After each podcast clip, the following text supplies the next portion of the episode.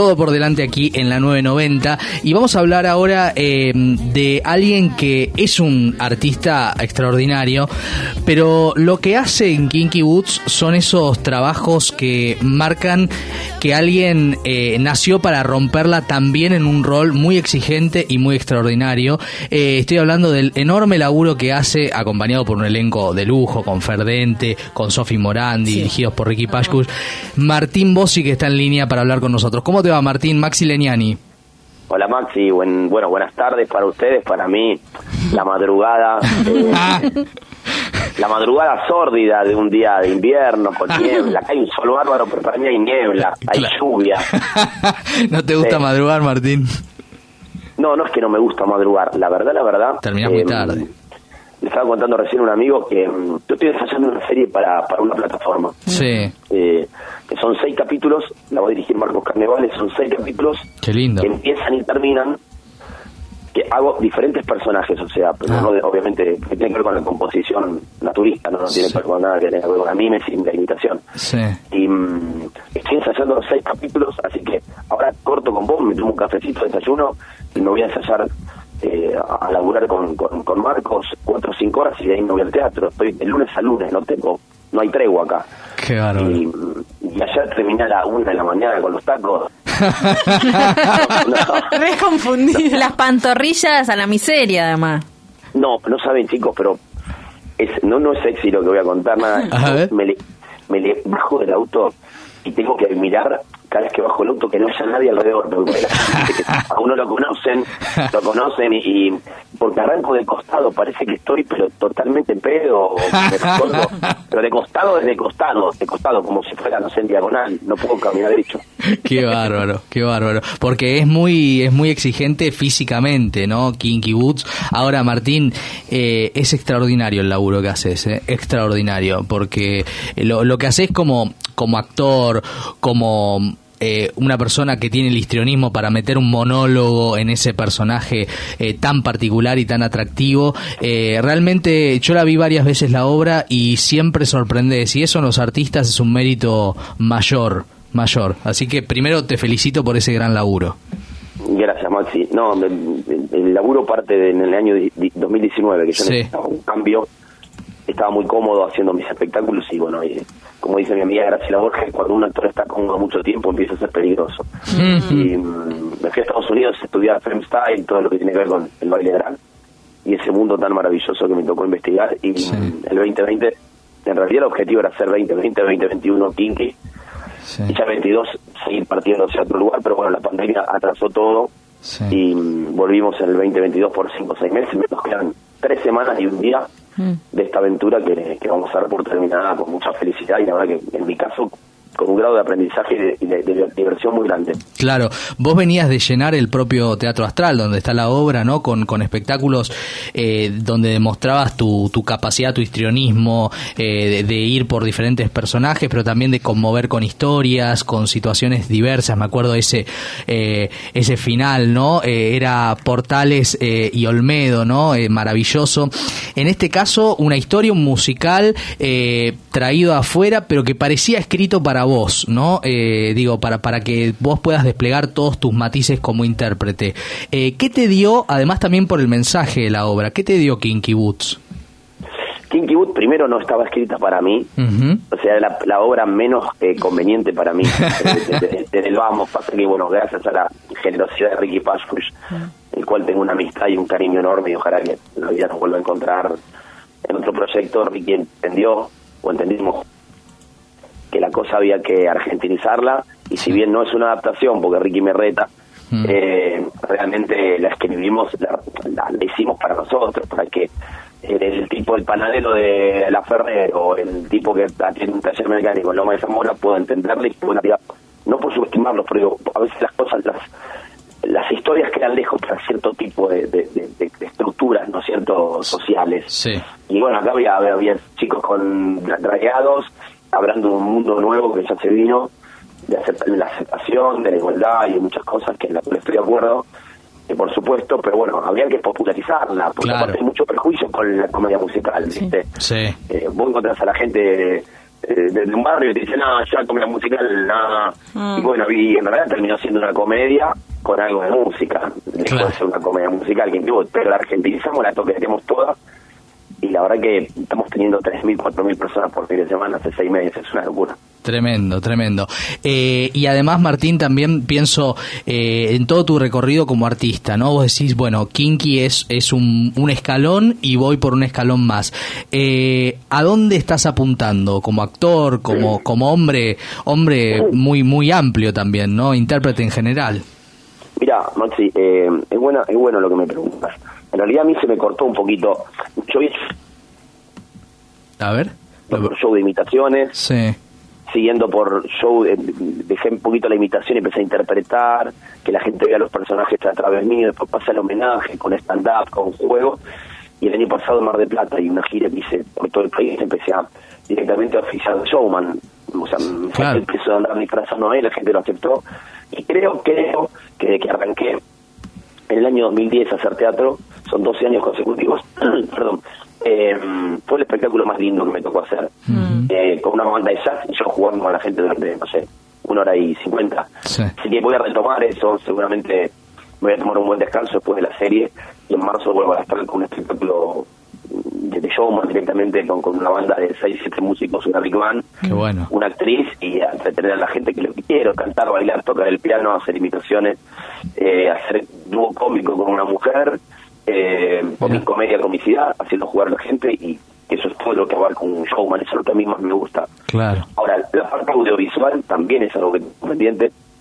Y en esta serie que te conté ahora, Sí. es una oportunidad porque vos calculás que la, la plataforma donde voy a trabajar es llega a 300 millones de personas en el mundo. Es Disney, Entonces, ¿no? Sí, no lo, no lo puedo nombrar yo. Pero Ah, bueno, no, bueno. Ok, ok, Es una, ok. es una hue- es una huevada, es una huevada, es una huevada, pero bueno, no, me, ponete, tirate la oreja. Ponele que sí, ponele que sí, corre por cuenta tuya. claro. Total. Pero- Corre pero por tu cuenta, diría Karina Olga, ¿no es cierto? Exactamente. eh, es una oportunidad, aparte dirigido por Marcos Carnevale, que Uh, yo hice, vi- hice viudas con él, con Claro. Graciela Borges y Bertuccelli, lo conozco, me conoce bien. Sí. Así que bueno, contento. No puedo pedirle más a la vida. No, y, y está buenísimo además, Martín, porque eh, hay algo de, de los artistas eh, que, que es muy valorable eh, y que vos lo citabas antes de la frase que te decía la Borges, que es cuando vos te va bien con algo, correrte de ahí, probar otras cosas. Digo, es muy... No lo critico, pero digo, es mucho más fácil quedarte en el lugar cómodo y es muy valioso de tu parte, siendo un tipo exitoso y además muy querido, que, que pruebes otras cosas, ¿no? Realmente eso me parece que es lo que define un artista, ¿no? Bueno, te agradezco por el piropo, si, si lo consideras así. eh, Sí, claro. Pero sí, la verdad que no, no, no. A ver, yo tengo 47 años. Ujú. Yo arranqué hace mucho tiempo jugando a parecerme, ¿viste? Sí.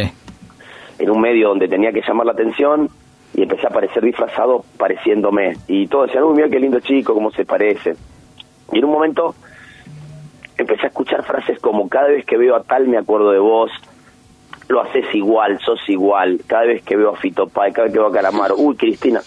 Y ahí dije, pero para, para, a mí me están aplaudiendo por no ser yo, Apa.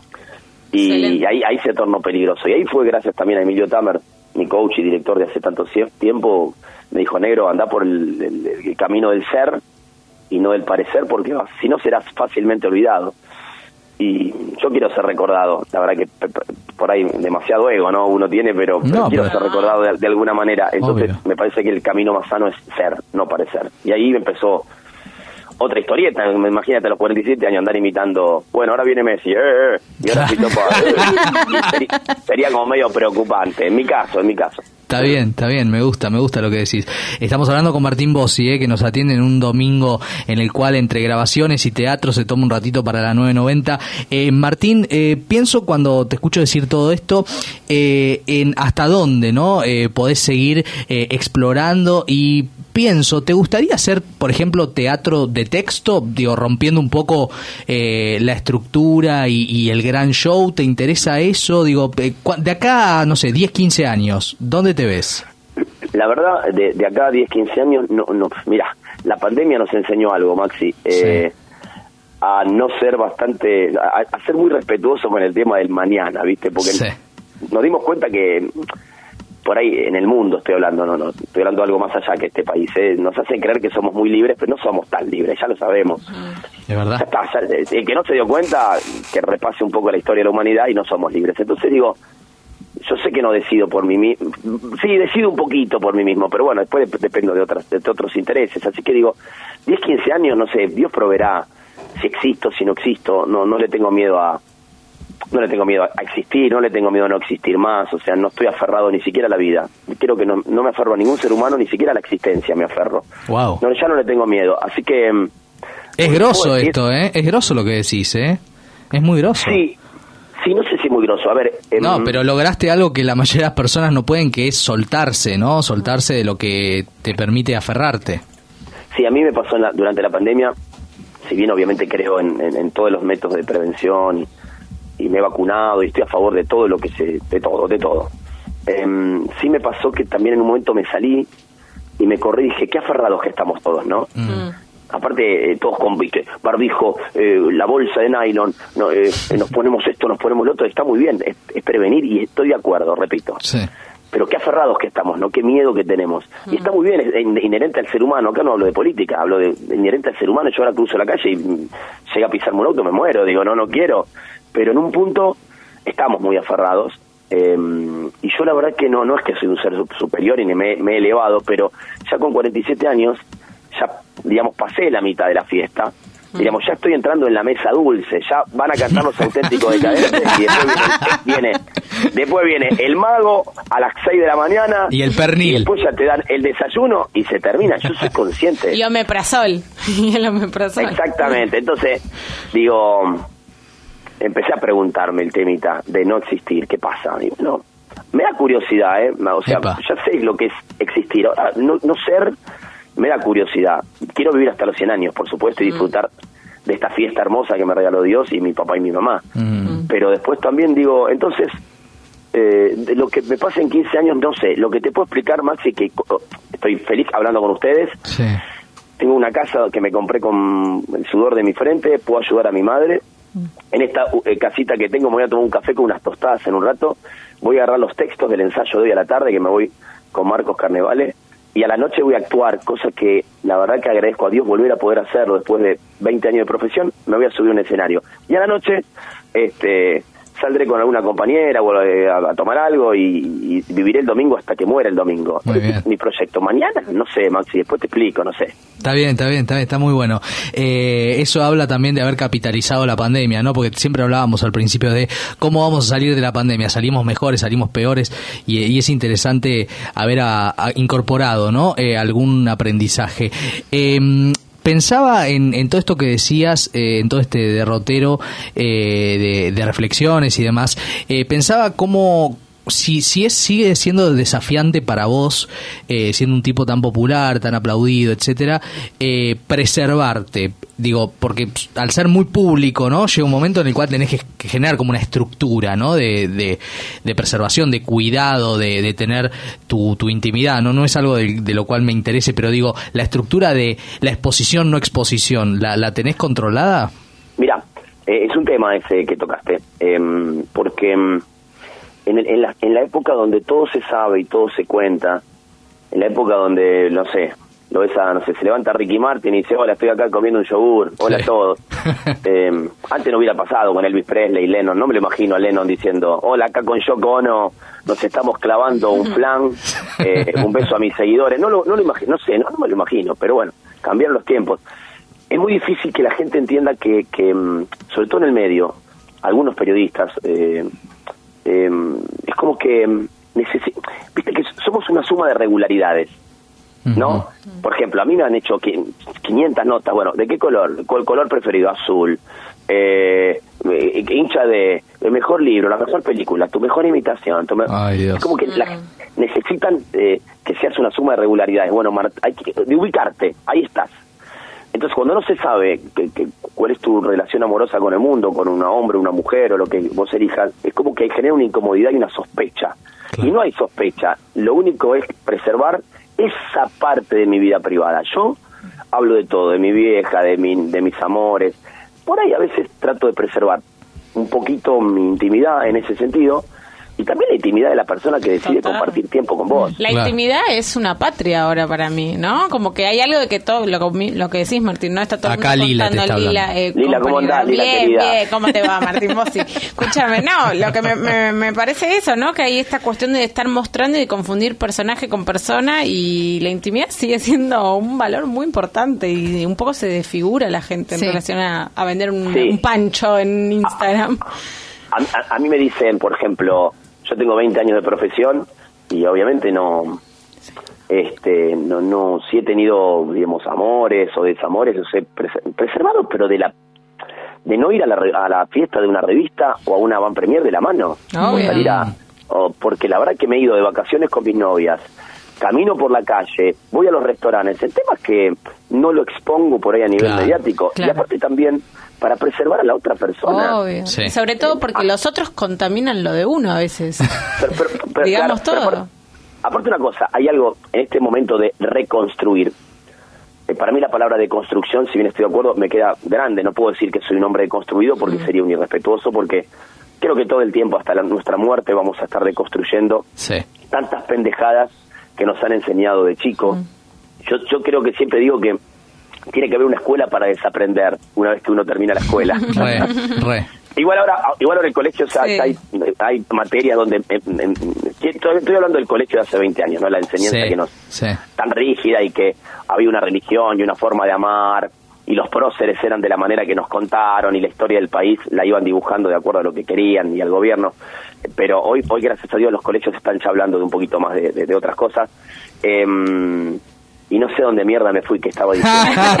la intimidad. en- Ah, esto, en esta cosa de reconstruir cuando un periodista, y, y muchas, muchos me lo dicen, y yo los miro porque dicen, no blanqueaste nunca nada, no, No. blanqueaste una mujer. Sí, y yo digo, yo, o sea, ¿qué son las FIP del amor? Claro, O sea, boludo. yo, yo, eh, o sea, blanqueo un ingreso, eh, blanqueo no Claro. ingreso bruto, un barco, uno- una casa, pero una, blanquear una mujer me parece una frase totalmente desafortunada y fuera Total. de tiempo. Sí. Eh, Está muy bien esto, ¿eh? Está muy bien esto que decís. Es violenta la frase, es violenta. Y también es violento que a vos te obliguen a tener que mostrar algo. Si vos lo que tenés que mostrar es tu arte y ya, otra cosa. Este, Bueno, pero, pero- pero por ahí estamos en un momento donde la incultura y la falta de recursos de los ejecutantes, estoy hablando de, estoy hablando en general, el mundo se ha inculturizado muchísimo, Sí. inculturizado, no, digo inculturizado y no sé si existe la palabra inculturizado, soy un burro, pero eh, en, en cuanto a lo, digo, ya te digo, desde lo futbolístico, lo cultural, lo periodístico, el mundo se ha lavado con agua. El mundo, somos, somos la versión peor de lo, la versión peor de lo que podríamos ser, porque el Instagram y las redes Sí, una- y los estímulos que generan nos hacen estar muy distraídos y no ser lo- el- el- la mejor versión nuestra. Sí. Estamos totalmente distraídos, manipulados por, por, por- por un- like o una aprobación con un corazón o tiktokeando eh, empedernidamente mientras en el mundo suceden cosas graves. Pero bueno, ese Total. es otro tema.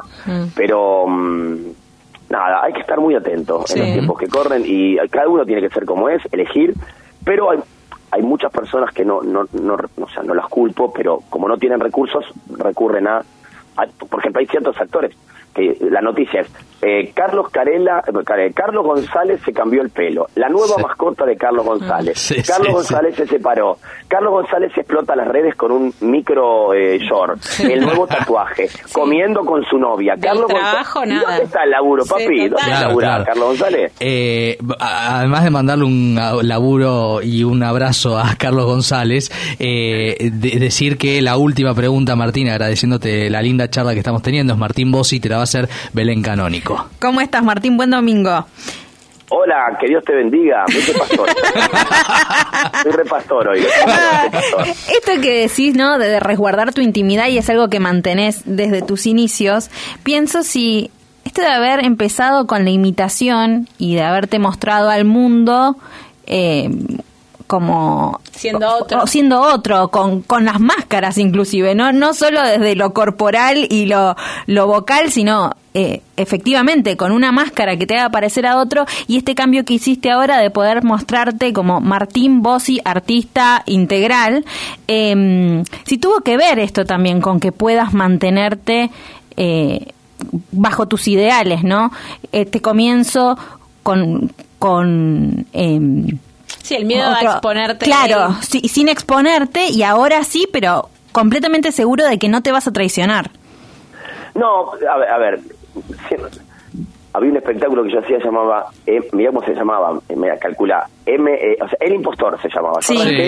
con ese nombre, o sea, fu- fuerte, y había un texto de Vivian El Saber que hacía de mi mamá en esa obra, que decía una especie de que, que- que como que yo, yo creo que yo le decía que mentimos para decir la verdad. Claro. Yo mentía, me disfrazaba de otro para decir mi verdad, porque en realidad yo por ahí me disfrazaba de Charlie García para decir una verdad mía, Claro. Mm. o me ponía en la máscara de no sé, de, de Olmedo para recrearlo, para que la gente lo vea a través mío, pero también para que vean el Olmedo que hay en mí Claro. que es muy particular.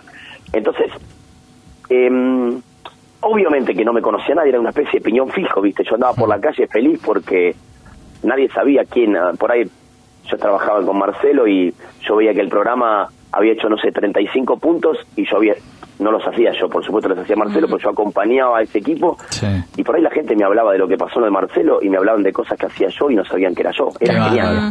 Qué Qué raro. bárbaro. Pero, Sí. ta- pero también no ser uno, ¿viste?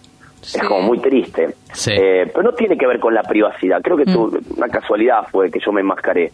Me parece que mm, si yo hoy tendría que seguir laburando enmascarado y me conoce todo el mundo, haría lo mismo. Me parece que es un plomo, ¿viste? Que contar todo todo el tiempo. No hay nada peor que alguien sin secretos. No hay nada menos seductor que alguien sin secretos, ¿viste? Que muestra todo el tiempo.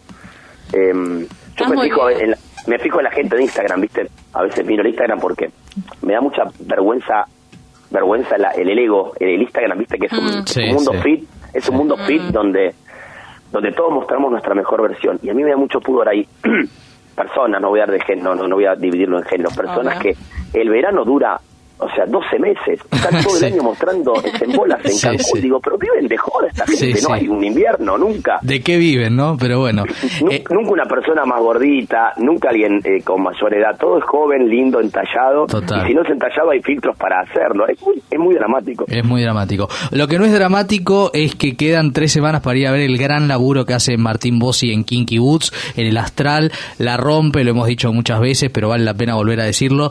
Y agradecerte, Martín, el tiempo, la buena onda y la linda charla que acabamos de tener. Chicos, que les mando un beso. Disfruten de la vida y gracias por ocuparse un ratito de, de mi carrera. Gracias a vos. Martín Bossi con nosotros, un lujo, ¿eh?